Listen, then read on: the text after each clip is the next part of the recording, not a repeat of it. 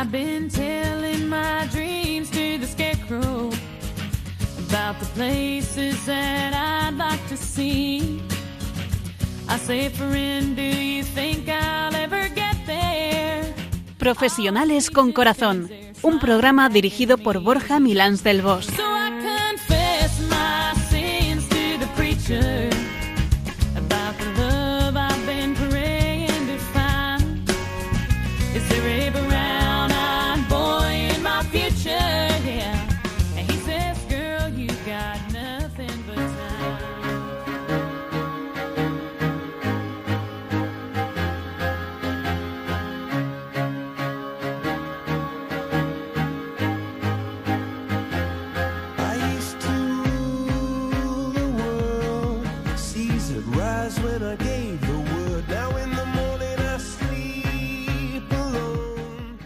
Buenas tardes, nos de Dios, en este viernes primero del mes de mayo, mes de la Virgen María, en una semana en la que parece que iniciamos los primeros pasos para ir progresivamente hacia una lógica normalidad.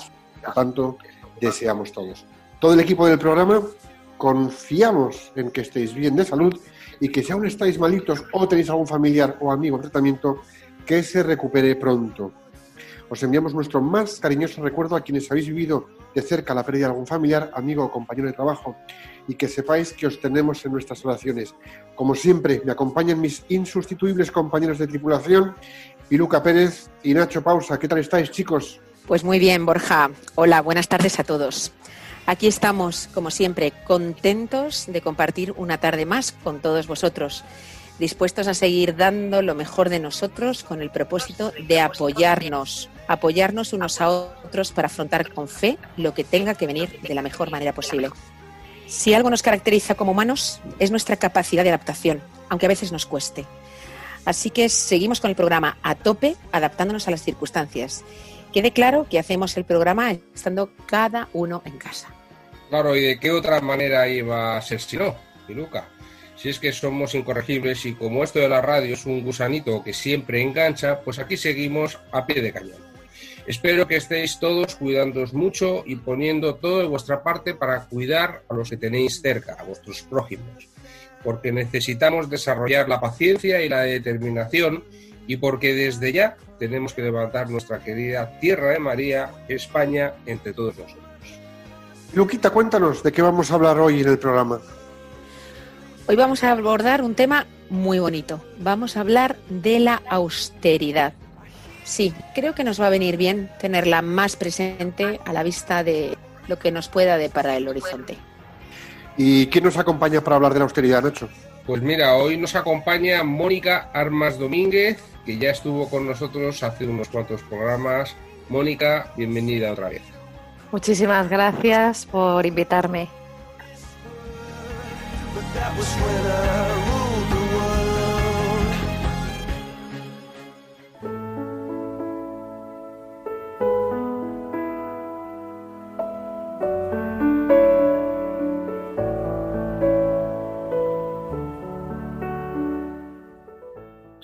Estamos en Profesionales con Corazón, un programa que se emite en viernes alternos.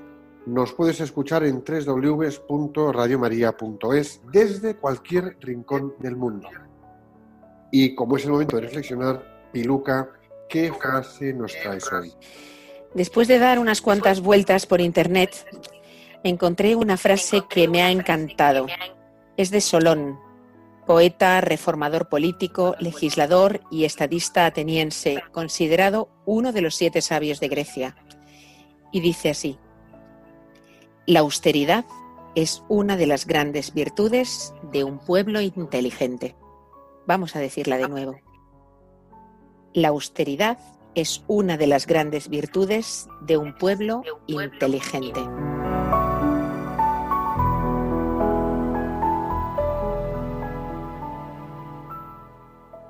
La austeridad es más, mucho más que necesitar poco. Es estar satisfecho con lo que se tiene por ser suficiente. Es saber que se quiere lo que verdaderamente hace falta y no se quiere más porque es innecesario. Distinguir entre lo que verdaderamente es necesario Y lo que decimos que nos hace falta es donde está el matiz que denota nuestra inteligencia. Cuando las personas que conforman una nación somos capaces de distinguir de esta manera nuestras necesidades, entonces nos convertimos en un país inteligente. En efecto, ser inteligentes para saber disfrutar de lo que hay y de lo que disponemos, vivir con la sobriedad de poder prescindir de lo superfluo. Cuando somos dueños de nosotros mismos, podemos siempre priorizar lo que verdaderamente es necesario, ya que eso nos aporta dignidad, sencillez y claridad existencial. Vivir la austeridad como algo impuesto nos resulta siempre incómodo.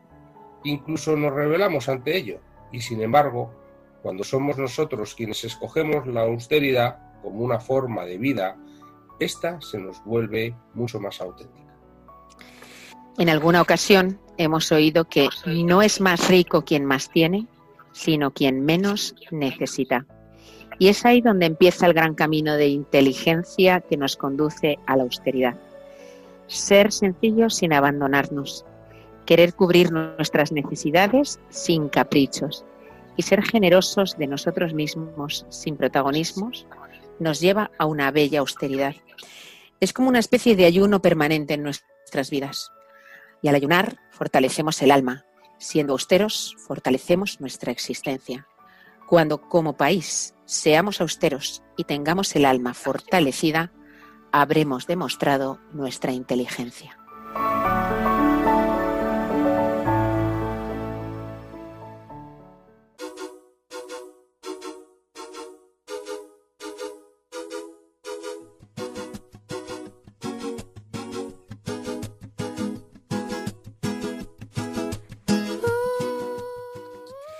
Estamos en Radio María y escuchas Profesionales con Corazón.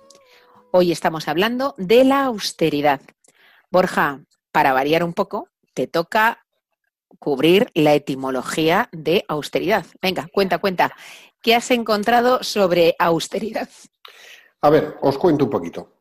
La palabra austeridad viene del latín austeritas, que significa cualidad de áspero, difícil, compuesto de austerus, áspero, difícil, y el sufijo itas, idad, que expresa la cualidad de ser. La austeridad es un término que indica la cualidad del austero.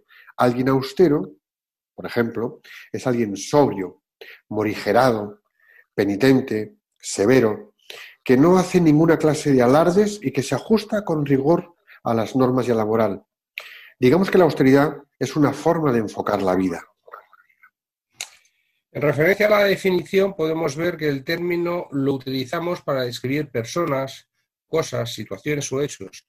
Es decir, una cosa es austera cuando en sus características no presenta demasiados lujos, sino todo lo contrario. Es una cosa sencilla. Por ejemplo, la casa es austera. Con esto queremos decir que su decoración, sus muebles son sencillos, simples. En cuanto a las personas, utilizamos el adjetivo austero para describir a un individuo severo, rígido, sobrio o módico. Es el caso de una persona que reduce, en definitiva, sus consumos o que se priva de lujos con el fin de disminuir sus gastos. Y en muchos casos, la persona posee una buena situación económica, pero prefiere llevar ese estilo de vida pensando más bien en un futuro. La austeridad está vinculada a la frugalidad y al ascetismo. Es decir, la frugalidad es la cualidad de ser ahorrativo, moderado, y el ascetismo es la renuncia de placeres económicos con el fin de conducir a la perfección moral y espiritual. Es como si las cuestiones, digamos, físicas o económicas a veces nos alejaran de la parte más espiritual de nosotros. Por lo tanto, la austeridad es vivir con sencillez y sin lujos. Poco se habla hoy de austeridad y quizá nos convenga hacerlo.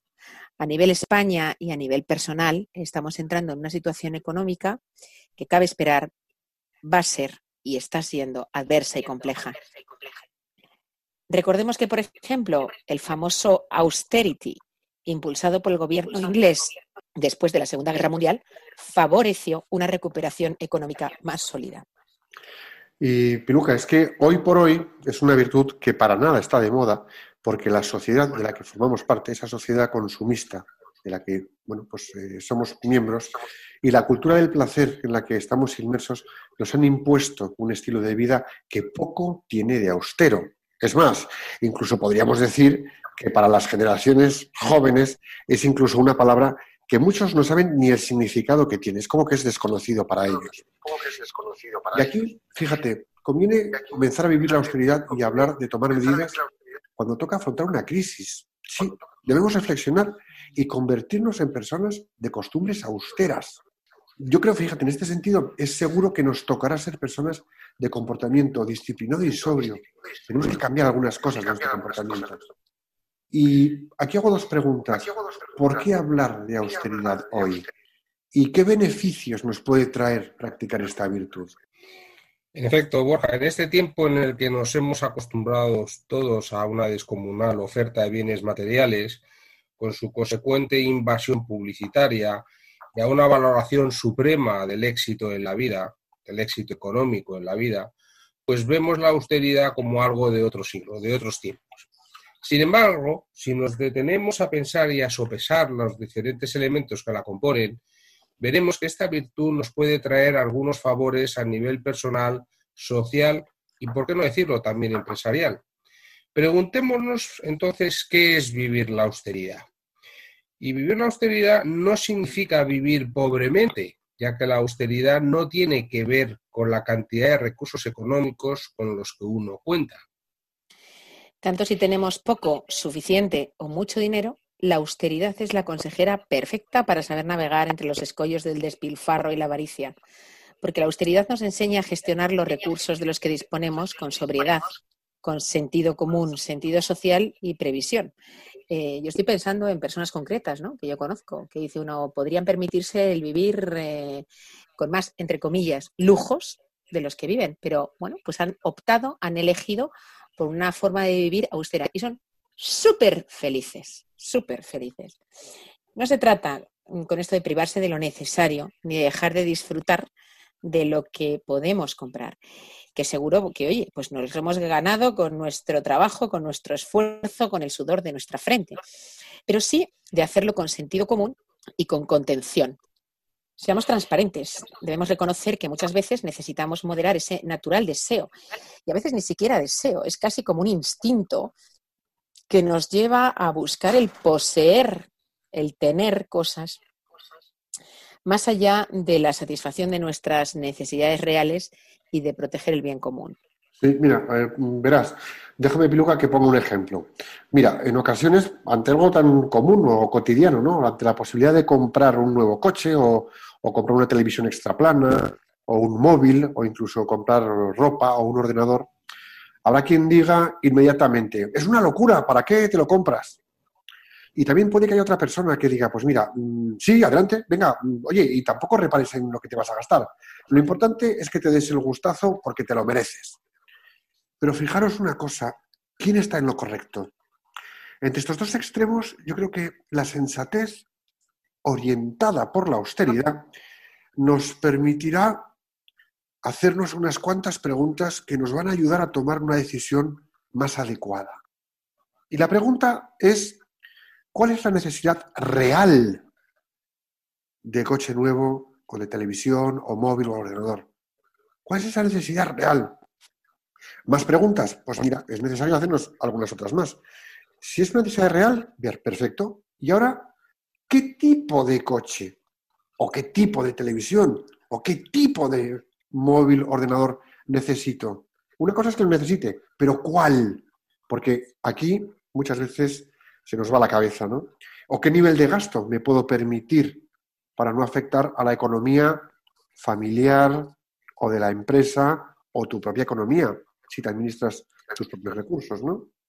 Cuidado, porque en caso de que, oye, pues de, de- de- de podernos permitir un gasto más elevado, ¿realmente se justifica un desembolso así aunque podamos hacerlo? Si yo me puedo comprar dos móviles, ¿tengo que irme al más caro o siendo austero puedo tener un buen aparato gastando un poco menos y tengo mis necesidades perfectamente satisfechas? Pues de verdad, muchas veces no está de más entre estas preguntas que sopesemos un poco qué vamos a hacer, ¿no?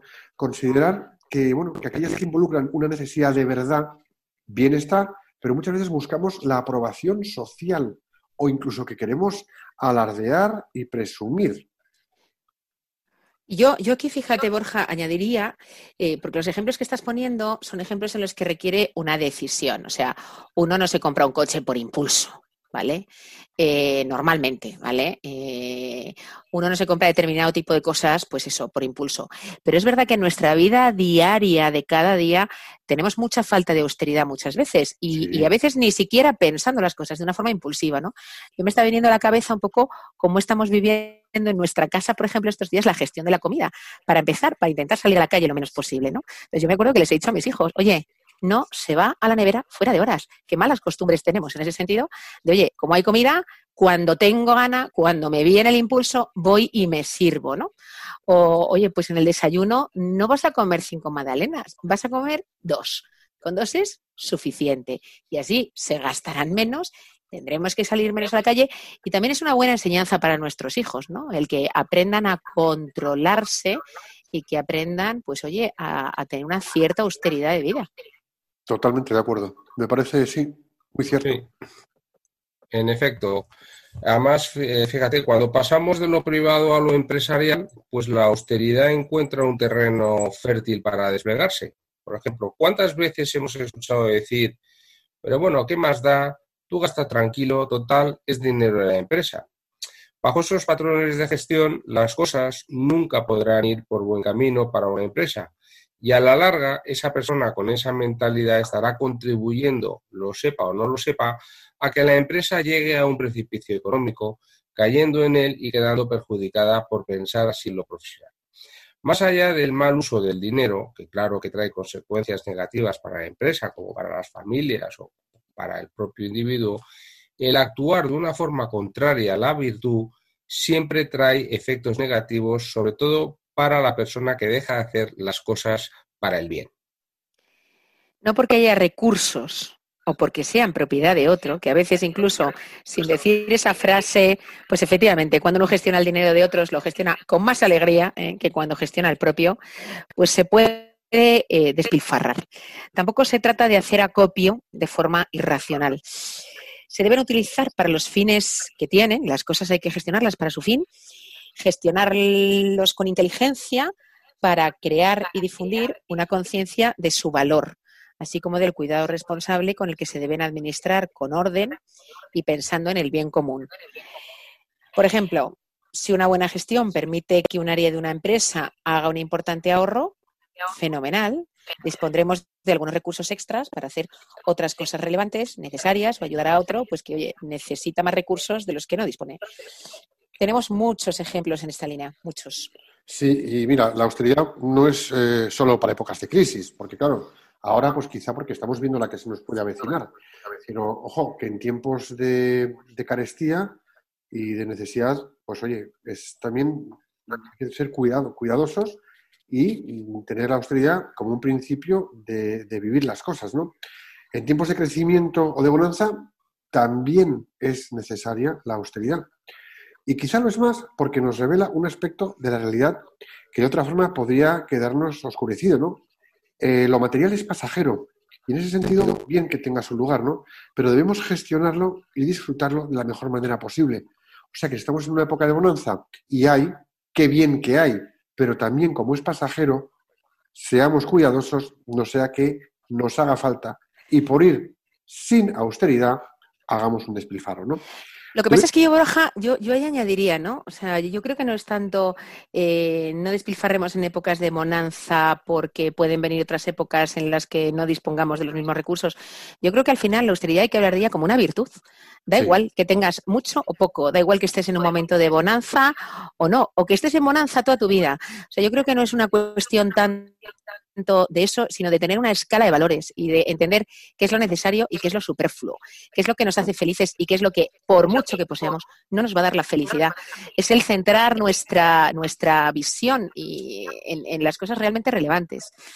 Mm, De hecho, de hecho, es mucho más que el estar preparado, mucho más que el estar preparado para momentos de vacas flacas. Es, es- es la virtud que nos permite priorizar y ordenar la escala de valores y tenerlas siempre en una jerarquía adecuada, porque si no, nos despendolamos. ¿no? Aunque, bueno, pues nunca la hemos visto de moda la, la- la austeridad, las cosas como son, ¿no? Yo creo que nuestra generación hemos sido especialmente austeros, con todo lo que hemos querido, ¿no? Debemos rescatar el valor de la austeridad. ¿Para qué? Para saber tener esa disciplina de vida que nos hace, de verdad, aprovechar mejor y disfrutar mejor lo que tenemos, aunque tengamos posibilidad de tener mucho. Es clave que seamos inteligentes y comencemos a ejercitar la austeridad. Y como decíamos al principio, ya lo decía el sabio Solón, que es la frase que nos has traído tú, Piluca, la austeridad es una de las grandes virtudes de un pueblo inteligente. Fijaros que la austeridad, eh, en definitiva, es la actitud que se convierte en réplica del materialismo que siempre subyace en las bases del consumismo. Desde esta perspectiva podemos entender que austeridad y sobriedad de vida son términos equivalentes, porque ambos llevan implícita la, la afirmación de que los valores materiales no son la razón de ser de la persona humana ni el objetivo último de su existencia son expresiones del dominio del hombre sobre las cosas en lugar de ser su esclavo. Y no conviene confundir la austeridad de vida con la actitud del avaro, que acumula y esconde. El avaro es por autonomasia esclavo de lo material. La austeridad de vida se encuadra, por el contrario, dentro de los límites de las cosas necesarias y realmente útiles, habida cuenta de las condiciones y circunstancias de vida de una persona o de una familia y de su situación en la sociedad. La austeridad de vida, en definitiva, es una exigencia ética, además de una virtud cristiana. Como exigencia ética, obliga preferentemente a quienes están al frente de la cuestión pública en diversos niveles y a los que en el ámbito privado están situados en planos patronales o de dirección empresarial. Pero también a las bases, porque a veces esas decisiones de, gasto pues, se toman en los distintos niveles. Como virtud cristiana, la austeridad de vida es una forma y expresión del espíritu de pobreza que debe ser vivida aun en los estratos económicamente más elevados de la realidad social. No está de más recordar que dicho espíritu implica humildad y caridad. Humildad porque comienza por reconocer que Dios es el único sobre todas las cosas, pleno y supremo bien, y que los hombres son administradores de los bienes recibidos, cuya administración debe redundar en bien no solo para uno mismo, sino para los demás, sin dejar de tener especial atención a los más necesitados. Y eso implica caridad.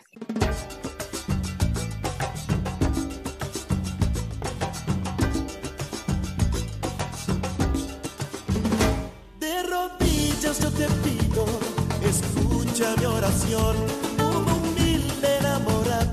Esto es Profesionales con Corazón, un programa de Radio María que emitimos en viernes alternos. Escúchanos en tu smartphone bajándote la app de Radio María España, búscala en App Store o en Google Play. Y hoy tenemos con nosotros a Mónica Armas, gran profesional del ámbito de la formación. Piluca, cuéntanos un poco de Mónica. Pues Mónica Armas es licenciada en Derecho por la Universidad Complutense de Madrid, máster en Inteligencia Emocional por la Universidad Camilo José Cela y estuvo trabajando durante más de 15 años en el ámbito de las multinacionales en el área de formación. Pero desde hace más de 10 años se dedica a la consultoría y a la formación. Mónica, pues es un placer tenerte con nosotros y gracias por venir. Eh, bueno, repites, porque ya has estado con nosotros tiempo atrás, ¿eh? O sea que muchas gracias. Eh, si te parece, te hago una pregunta a bocajarro, como siempre, y hacemos tertulia. ¿Estás preparada? Sí, perfecto. Buenas. buenas. Bueno, pues ahí va. ¿Qué es para ti, Mónica, qué es para ti la austeridad? Bueno, pues, bueno, lo primero, daros las gracias por invitarme otra vez a participar. Y, y para mí como, bueno, como persona cristiana, como cristiana que yo soy y, y tal y como yo vivo mi vida en este momento, para mí la austeridad es, eh, pues, eh, es la confianza, ¿no? Es tener confianza. El vivir austeramente es confiar en la providencia, pero no como, como algo etéreo, ¿no? Eh, mm, lo hemos visto estos días, ¿no? Cuando todos los proyectos, todos los planes todo se cae, ¿no? Te das cuenta de repente de que eres muy pequeñito, de un o pequeña, ¿no? Vulnerable, eh, realmente frágil y que sí tenemos voluntad, libre albedrío, podemos luchar, tenemos recursos, podemos eh, alcanzar los objetivos, ¿no? Pero de repente viene algo así, ¿no? Y nos tira por tierra todo, todo lo que hemos construido o lo que teníamos planteado. Entonces yo creo que eh, yo llevo un tiempo ya viviendo esta parte de austeridad, ¿no? Esta, de esta manera, y lo entiendo desde un punto de vista de confiar. Confiar en alguien más grande que tú, eh, que es nuestro, bueno, nuestro Padre del Cielo, ¿no? que realmente es quien nos, nos, nos sostiene, nos lo da todo, ¿no? Luego, por lo tanto, es un abandono en la providencia. Y como decía, ¿no? Eh, lo hemos visto estos días, ¿no? Los primeros días, todo el mundo pues en el supermercado comprando compulsivamente la comida, eh, basándonos un poco en el miedo, ¿no? Esa emoción que, bueno, sale cuando encontramos una situación que no podemos dominar. Entonces, claro, nosotros nos llenamos de cosas un poco por miedo, ¿no? Muchas veces, eh, por falta de confianza, eh, por confiar en las manos de Dios, que es más grande, por supuesto, que nosotros y lo tiene todo previsto, ¿no? En el fondo. Eh, yo siempre, a mí me gusta mucho evocar al Evangelio, a la, palabra, porque la palabra está para mí muy viva. Y, en el pasaje de Lucas, de Lucas 10, cuando, cuando Jesús a los discípulos les dice ir de dos en dos, pero no llevéis ni, ni, ni bolsa, ni alforja, ni sandalias, ¿no? Eh, les quiere decir en el fondo ir ligeros, ir ligeros de equipaje, ¿no? No necesitáis nada para cumplir mi voluntad, no necesitáis nada para trabajar, ¿no? Para servirme, no necesitáis tanto superfluo, en realidad con poco os basta, ¿no? Y además, como decía San Pablo, todo es gracia, es un regalo. Entonces, pues eh, bueno, para mí sobre todo la austeridad es esto, ¿no? Es un simboliza eh, un abandono en la providencia, ¿no? En la confianza de que de que se sale, de que siempre con la ayuda de Dios pues se sale. Es la fe la que, la que impulsa, la que te ayuda en, a salir. Fíjate, es que ahí lo que dices de, de la austeridad, ese pasaje de ir, eh, no lleves sandalias, eh, bueno, es claro indicador de que es en la austeridad cuando verdaderamente podemos ser verdaderamente nosotros. Y muchas veces yo creo que la falta de austeridad lo que nos lleva es a sofisticarnos artificialmente, dejando de ser nosotros. Y en ese sentido, muchas veces, eh, no tanto por capacidad económica, pero yo entiendo que actitudinalmente y vitalmente tendríamos que ser mucho más austeros en nuestros comportamientos, en nuestra forma de enfocar el día a día. Luego sí, se manifestará en una ropa de un estilo, una forma de vestir, una forma de tu móvil, tu coche, yo qué sé, todas esas cosas materiales que nos rodean. Pero quien es austero es más, es más esa persona, es como más auténtica esa persona. ¿No? ¿Cómo, cómo lo ves? Sí, a ver, de hecho, eh, la austeridad no solamente se basa en lo económico, ¿no? Ya sabemos, por lo que habéis comentado, además, que uno puede ser austero porque o bien realmente lo elige o porque las circunstancias le hacen serlo. Entonces, a partir de ahí surge esa autenticidad, porque cuando tú prescindes de todo lo que, lo que te sobra, pues al final aflora tu verdadera esencia, ¿no? Y eso te hace más auténtico, pero sin ánimo de enjuiciar ni de encasillar, yo creo que lo importante es que de todas las crisis se aprende y te das cuenta de que en realidad con poco es suficiente, ¿no? Em, a ver, a todos pues nos gusta obviamente estar cómodos, ¿no? En, mi caso igual, solamente que como yo he tenido una circunstancia de vida particular, ¿no? En, que he vivido varias crisis, ¿no? De golpe, pues eh, al final por, yo tenía mucha lucha interna porque quería dominar las situaciones y me di cuenta de que no, que lo que tenía que hacer era un poco abandonarme en lo que estaba sucediendo y tener la fe y la fortaleza que viene de Dios para que poder seguir hacia adelante, ¿no? Y siempre, nunca me ha faltado de nada. Eh, porque la, la, lo bonito de todo esto para mí es que la, la austeridad tiene rostro. No es solo algo etéreo, tiene el rostro en, en, los que te acompañan, ¿no? Es la providencia, es tu familia que te ayuda, que te ampara, que te, te sostiene en un momento dado, es tu jefe que también te da buenos consejos, eh, es decir, tiene rostros en las personas, ¿no? Y eso es lo que te va dando luz también. Yo creo que la situación que estamos viviendo mm, nos da, nos puede dar mucha luz, ¿no? Al respecto de esto de la austeridad. Yo creo que es un buen momento para preguntarse si nuestra seguridad nos la dan las cosas. Y yo creo que cuando pienso en la gente que está en los hospitales, lo que menos les importa son las cosas. Es cuando oyes los testimonios de los sacerdotes que están entrando a los hospitales o que están entrando a IFEMA en Madrid y cómo la gente le llama, le busca, le pide una bendición, le pide confesar, le pide mm, con, con deseo de recibir y de acercarse a Jesús eh, o cómo la gente lo que más añora es tener cerca a su familia, tanto los que están en el hospital como los que están en casa. O sea, nuestra seguridad no nos la dan las cosas y, sin embargo, tantas veces nos creemos que nos la dan las cosas materiales. O sea, pero yo creo que este es un momento privilegiado en ese sentido para darnos cuenta de que no es así. Totalmente de acuerdo, Piluca, totalmente de acuerdo. Eh, eh, según estabas diciendo tú esto, eh, el otro día escribí un texto eh, pequeño que se llama eh, Volvemos, sí, volvemos. Y me gustaría leeroslo porque creo que en este texto, sin haberlo pretendido, estoy hablando de austeridad. ¿Me dais permiso? ¿Os lo leo? A ver, eh, Lánzate. Venga, es el momento de preguntarnos, ¿volvemos? Y también es el momento de responder, sí, volvemos. Volvemos a una convivencia en familia, 24 horas al día, 7 días a la semana, algo que jamás habíamos tenido por, lo- eh, por la imposición de un ritmo de vida de vértigo. Volvemos a generar espacio para que nuestras familias, padres, madres, hijos, hermanos, abuelos, primos, tíos, quepan cada día un poco más en nuestras vidas.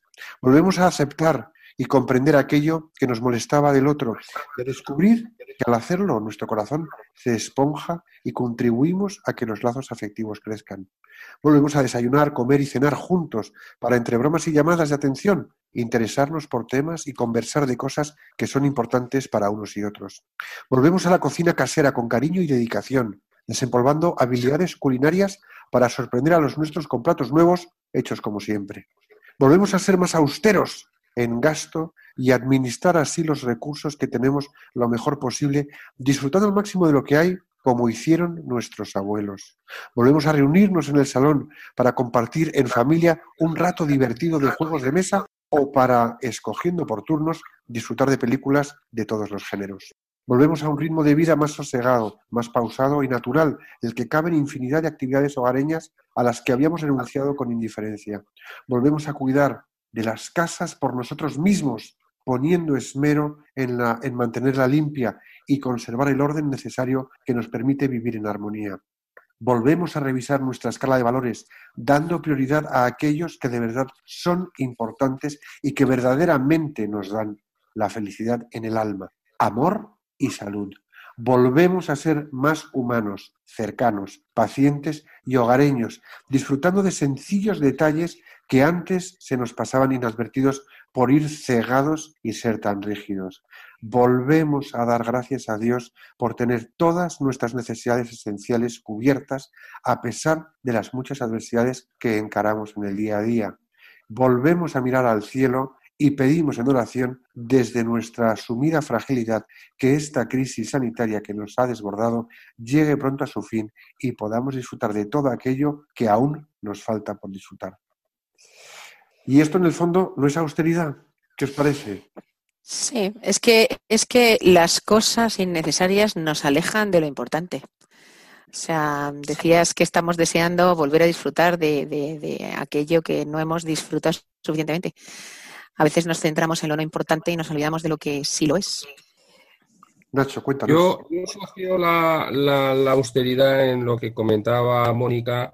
Eh, cuando me he encontrado alguna persona austera, siempre he tenido la sensación de que era una persona con libertad o que actuaba desde la libertad, porque en el fondo, como no necesitaba muchas cosas y, la vinculo con, con la frase que acaba de comentar Piruca, cuando decía la seguridad no nos la dan las cosas, sino las personas. Y yo he entendido fundamentalmente los vínculos que mantenemos con las personas, un poco resumiendo eh, la relación de cosas que tú has comentado, Borja, también. ¿no? Con lo cual, paradójicamente, la austeridad, para mí, o por lo menos en mi experiencia, no sé eh, en la tuya, Mónica, qué opinión tienes tú, pero sería eh, la, la, la, carencia en, de, o sea, no la ausencia de necesidades, pero sí eh, un, una sensación de, plena libertad, porque con poco, o sea, lo, poco es mucho y al mismo tiempo pues son personas austeras, pero eh, son personas capaces de vincularse con pequeñas cosas que las dotan de un sentido muy profundo y muy completo, ¿no? Con lo cual tienen una sensación de libertad y de autonomía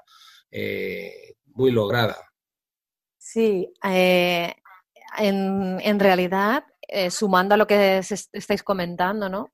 Eh, la visión más profunda, el significado de, de, la austeridad es poner la visión, el foco en tu fortaleza, en tu roca, que es Dios mismo, ¿no? Es decir, tener la visión como cristianos de que, de que Él lo hace todo. Cuando tú tienes tiempo más enfocado en esta visión, eh, no estás tanto en donde decía, ¿no? En, no sé, en, algunos pasajes donde, donde los gentiles tenemos la mirada, ¿no? Que es en las cosas del mundo. Es verdad que vivimos en el mundo, pero cuando uno tiene eh, y pone en primer lugar a Dios por encima de todas las cosas, que es lo que decía Piluca, cuando tú de, realmente te apoyas en Él, todo lo demás se da por añadidura. De hecho, hay un pasaje precioso eh, en, la, Biblia mismo que yo he querido hoy recoger ¿no? antes de reunirme con, con vosotros, porque me parece que, que, viene a colación ¿no? y, que, y que es muy, muy importante. ¿no? Eh, que dice, abandonó en la providencia en Lucas 12, dice, y dijo a sus discípulos, si me permitís lo comento, porque viene, es súper real, está en el día de hoy. ¿eh? Por eso os digo, no andéis preocupados por vuestra vida, ¿qué comeréis? Ni por vuestro cuerpo, ¿con qué os vestiréis? Porque la vida vale más que el alimento y el cuerpo más que el vestido. Fijaos en los cuervos, ni siembran ni cosechan, no tienen bodega ni granero, pero Dios los alimenta. ¿Cuánto más valéis vosotros que las aves? Por lo demás, ¿quién de vosotros puede, por más que se preocupe, añadir un codo a la medida de su vida? Si pues no sois capaces ni de lo más pequeño, ¿por qué preocuparos de lo demás? Fijaos los lirios como ni hilan ni tejen, pero yo os digo que ni Salomón en toda su gloria se vistió con uno de, como uno de ellos. ¿No? Es un poco que nos viene a decir, ¿no? Que realmente cuando tú tienes, o sea, a mí me pasaba, me ha, me, me ha pasado momentos. Yo, la primera crisis que vivimos en España en el 2008, en el 2010, yo salí despedida de la multinacional y llevaba un bastante remanente, me hicieron un outplacement a nivel profesional, lo tenía bastante todo organizado, bueno, es decir, se preocuparon una buena salida en mi caso, me ayudaron, ¿no? Me compensaron económicamente, hicieron una, una buena salida, ¿no? Una buena despedida. Yo estaba muerta de miedo. O sea, no sabía muy bien para dónde tirar, no sabía muy bien qué hacer, tenía todo el apoyo económico que quisierais, pero estaba que no sabía, no, no, tenía luz, no sabía por dónde dirigir, a dónde, hacia dónde dirigirme. Y hoy se vuelve a repetir esa misma situación, años más tarde, con menos capital, viviendo lo justo realmente, porque llevo un tiempo, pues esto, en viviendo como consultora, eh, bueno, eh, viviendo de otra manera, digamos, y sin embargo no tengo miedo. A ver, en algún momento, bueno, soy humana, ¿no? Y caigo, pero el, el, la mayor parte del tiempo miro hacia el cielo y digo, bueno, Señor, tú tendrás un plan. Tú tienes un plan, Dios. Si yo me apoyo en ti nunca me has fallado, no me vas a fallar ahora, ¿no? Eh, realmente siempre lo he comprobado, que la, la, providencia ayuda, que siempre está actuando y siempre, eh, es decir, siempre sale ese trabajo, eh, no sé, la, la, rueda continúa, ¿no? Eh, es, bastante más sencillo. Lo que pasa es que uno pues también necesita abandonarse un poco en, en la confianza, ¿no? En la fe, acrecentar la fe, ¿no? Es decir, bueno, Dios mío, ayúdanos ¿no? a, tener, a tener más fe, porque necesitamos esto ahora, que nos regales más fe en realidad, para poder abandonarnos y que tú vayas haciendo, ¿no? Y eso pues yo he ido comprobando en mi día a día, en mi vida. Y, y por ejemplo, pues yo soy una persona que si en un momento dado pues me gustaría comprarme algo más o hacer un uso del dinero un poco más atrevido, ¿no? En el sentido de, voy a, pues me ha comprado X ropa y ¿por qué no me puedo comprar esta otra? Pues a veces ni me lo planteo porque como mi mirada realmente no está ahí, pues no me genera, lo, lo- como dices tú, ¿no? Esa necesidad, sino que con lo que yo ya pueda tener, ya estoy, estoy tranquila, ¿no? Y agradecida. Y yo creo que esa es la clave. Es que esto que estás diciendo, de alguna manera, me está conectando con danos hoy nuestro pan de cada día. Y quien tiene una vida enfocada en el danos hoy nuestro pan de cada día, vamos a meter elementos, danos hoy la luz de cada día, danos hoy el recibo de cada día, danos hoy este pequeño esfuerzo para poder ganar lo necesario, dame el coche para llevar a los niños o dame esto para poder hacer un, un- viaje de escapadita, porque oye, nos va a sentar bien salir de casa. Pero es eso, es el danos hoy nuestro pan de cada día. Y muchas veces vivimos en, un en una vida que tiene todo menos el pan nuestro de cada día. Tenemos el pan, la magdalena, la mantequilla, el no sé qué, y queremos más y más y más. Y vivimos para tener un más que luego no disfrutamos. Cuando si tú tienes lo que necesitas y eso que necesitas lo valoras para ese día porque lo tienes, ahí estamos viviendo en una austeridad francamente eh, conectada a la divina providencia y a lo que nos da el Señor. Cla- Claro, porque si me permitís, el sentido de la divina providencia no es ser pobre, como hemos visto, ¿no? Igual que el austero no tiene por qué ser pobre, es decir, mm, realmente quién es pobre, ¿no? Es rico. Pues eh, desde qué punto de vista. Si hablamos desde la fe, pues a lo mejor es pobre quien no tiene a Dios, lógicamente. Entonces, básicamente viene a ser eso, ¿no? Eh, la divina providencia actúa todo el tiempo.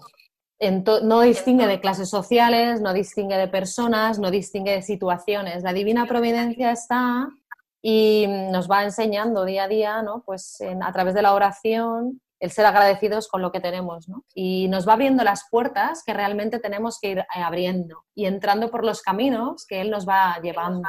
Y eso pues lo he ido yo viviendo a medida que han pasado estos años, ¿no? En donde yo he pasado de, llevar una vida de control em, económico y, y profesional a de repente ir soltando y ir aceptando pues las circunstancias como me vienen. Que hoy me aprueban un proyecto y sale bien, gracias Dios mío, gracias Señor. Si hoy no me sale, bueno, pues gracias, por algo será, ¿no? Y desde ahí seguir paso a paso, ir construyendo e ir viendo que siempre hay puertas y como decía al principio, la providencia, la austeridad tiene rostros. Es decir, hay muchas personas pues, de tu entorno ¿no? que, que te ayudan a ser austero. ¿no? Eh, a veces esas pequeñas son pequeñas humillaciones que estamos viviendo todos en nuestro, en nuestro momento vital eh, y cada uno tiene una humillación más grande que otro, en donde tiene que eh, ser, en mi caso otra vez ha vuelto a tocar el tema económico, por ejemplo, ¿no? Pero bueno, es eh, para darme otra vez cuenta de que no me puedo apoyar ahí, no debo apoyarme ahí. ¿no? Y como decía Piluca, ¿no? Es decir, qué importante, tanta gente está en el hospital, y está sola, y verdaderamente ahí, ¿de qué nos sirve ¿no? el, el tener fondos eh, de inversión? si lo que realmente necesitas es una palabra amable, alguien que verdaderamente eh, se dirija a ti ¿no? y te diga, oye, ten esperanza, ¿no? Y a partir de ahí, pues todo va, va saliendo, uno va saliendo adelante. Yo con lo que estamos hablando, la verdad es que me estoy dando cuenta que la falta de austeridad puede denotar cantidad de carencias en, en nosotros. Puede denotar, como tú decías, una falta de confianza, lo primero, ¿no? De confianza en Dios. Puede denotar falta de seguridad, falta de dominio de sí mismo, falta de una escala de valores sólida. O sea, es que denota tantas carencias y al contrario. O sea, que la persona, eh, la persona austera eh, tiene todo eso, ¿eh? tiene todo eso. Eh, yo voy a invitaros a vosotros y también a la gente que nos escucha a pensar en gente austera que conoce o que ha conocido. Eh, yo, sinceramente, según estamos hablando, me está viniendo a la cabeza pues mucha gente, para empezar mi propia familia, mis abuelos, mi padre, seguramente la gente que ha vivido la posguerra ¿eh? o incluso la guerra, eh, tienen eso muy, muy forjado, ¿no? Eh, a lo mejor en nuestras generaciones, en generaciones posteriores, es más difícil. No venimos tanto con ello de serie ¿eh? y tenemos que trabajar trabajarnos lo más. Pero yo creo que siempre es bueno tener ejemplos, ¿no? Y ver cómo esa gente viviendo en la austeridad es o ha sido feliz, tiene o ha tenido una vida plena eh, y, seguramente mejor que la nuestra o la de otras personas que no viven esa austeridad. Y fíjate lo que te digo, Piluca, cuántas veces, más bien abuelos, ¿no? Porque qui- quizás sean los que han vivido pues una guerra o han vivido una posguerra, decimos de ellos que observándoles se les ve y nos cuentan que han sido austeros, decimos de ellos están hechos de otra pasta. Es gente y son personas que saben adaptarse a las circunstancias, saben renunciar a cosas sin el mayor dolor personal. Si hay, toman porque hay, si no hay, tampoco pasa nada, no hay y ahí queda la cosa. Es decir, eh, se les nota la valía humana con la que van por la vida y no los adornos y lo superfluo efímero con la que a veces hemos ido nosotros en nuestra generación por la vida.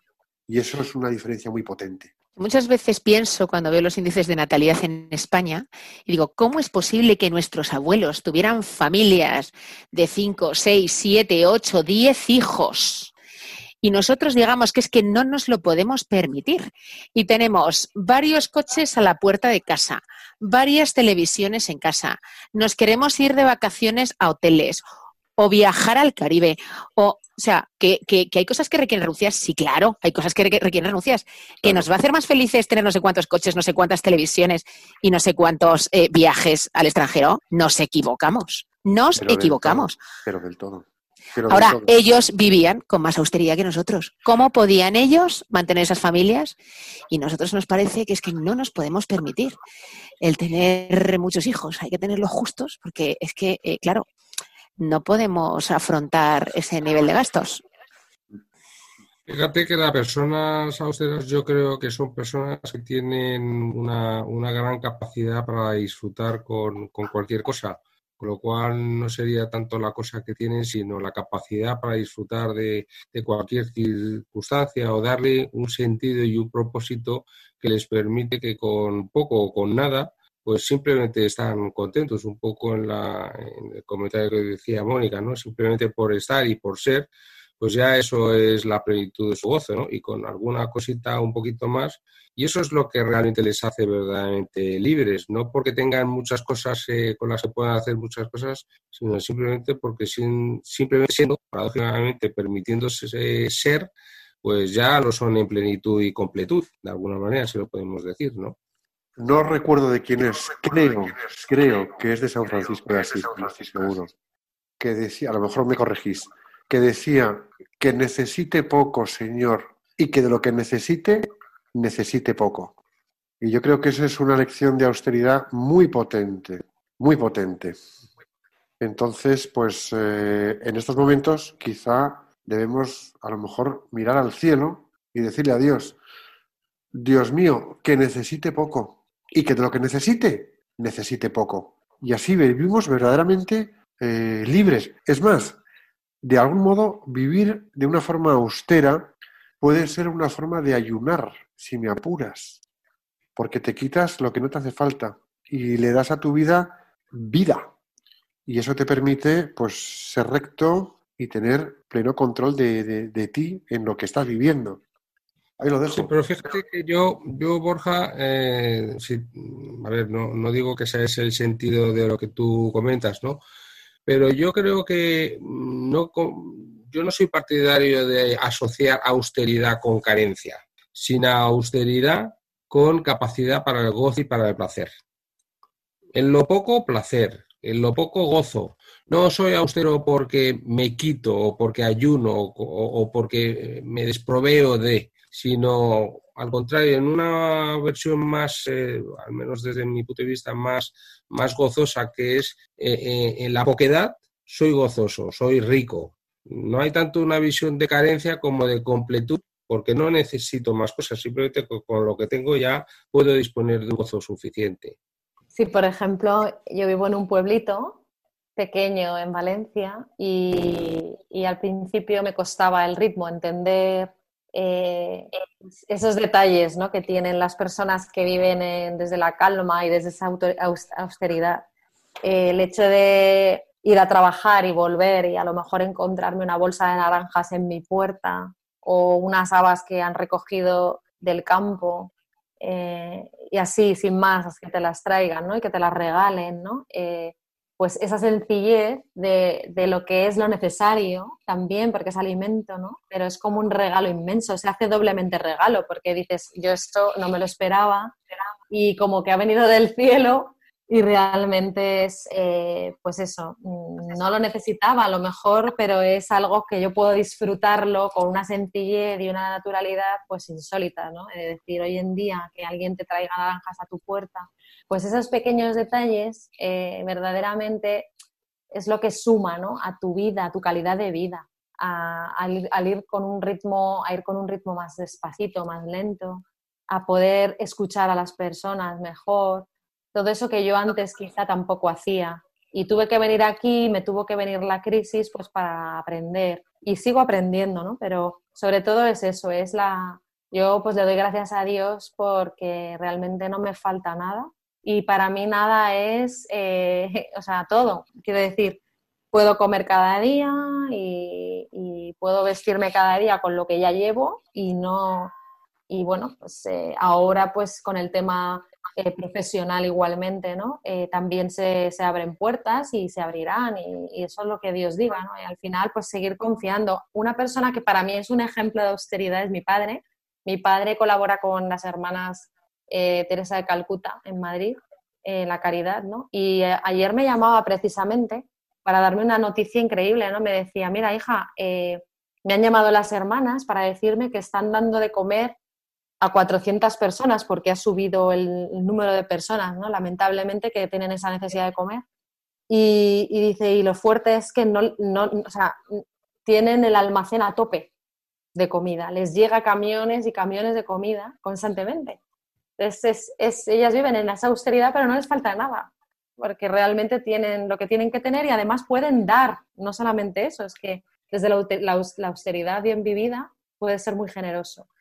Yo me gustaría cerrar y cerrar diciendo lo que decía Borja, que necesite poco, que de lo que necesite, necesite poco y que tenga hambre de ti, Señor. Pues hasta aquí hemos llegado con, con Mónica. Muchísimas gracias, Mónica. Y Muchas gracias a vosotros. Continuamos con el programa.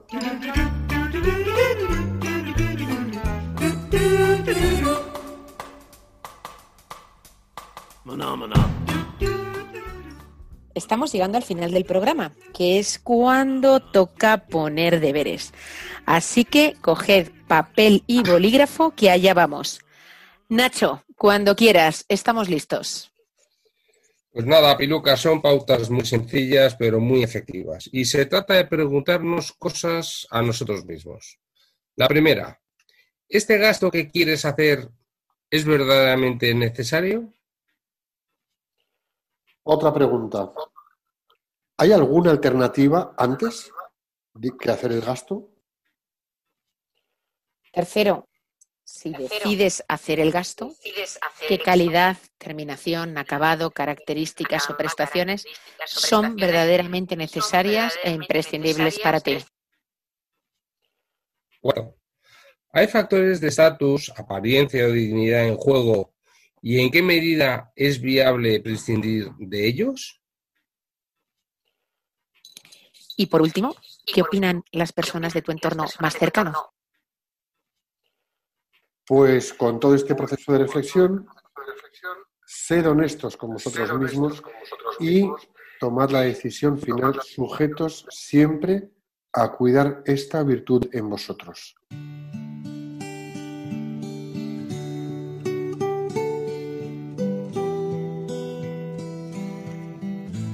Pues vamos a hacer la oración del plan de acción, así que vamos allá. Señor, te pedimos que todas las personas que nos están escuchando reciban tu inspiración para saber ser austeros y que sus vidas estén guiadas en esta virtud en su día a día y así puedan contribuir a su propio crecimiento y al bien de los demás. Jesús, en ti confiamos.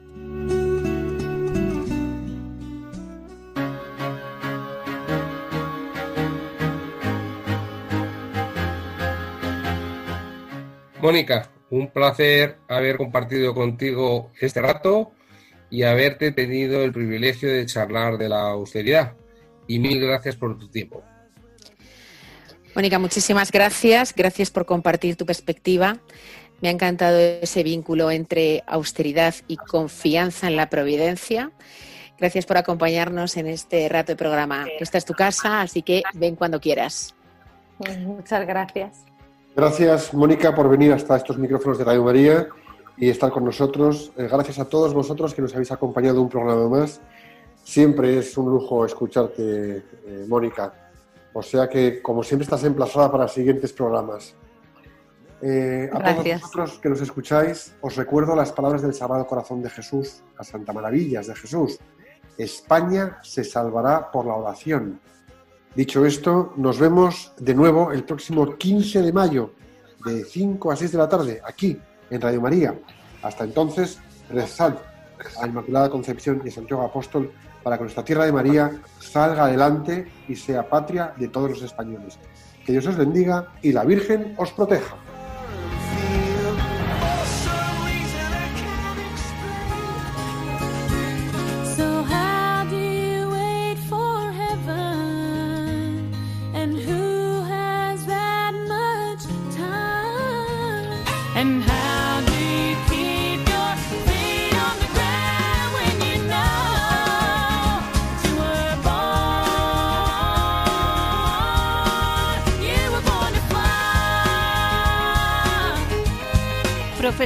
Profesionales con Corazón, un programa dirigido por Borja Milans del Bosch.